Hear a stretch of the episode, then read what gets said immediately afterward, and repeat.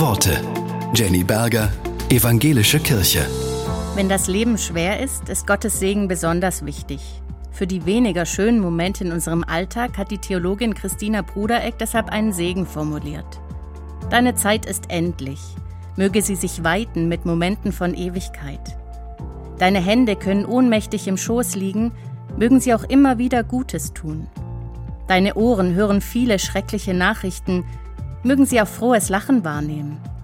Deine Lippen können zusammengepresst sein, mögen sie sich auch öffnen zum Flüstern mit Gott.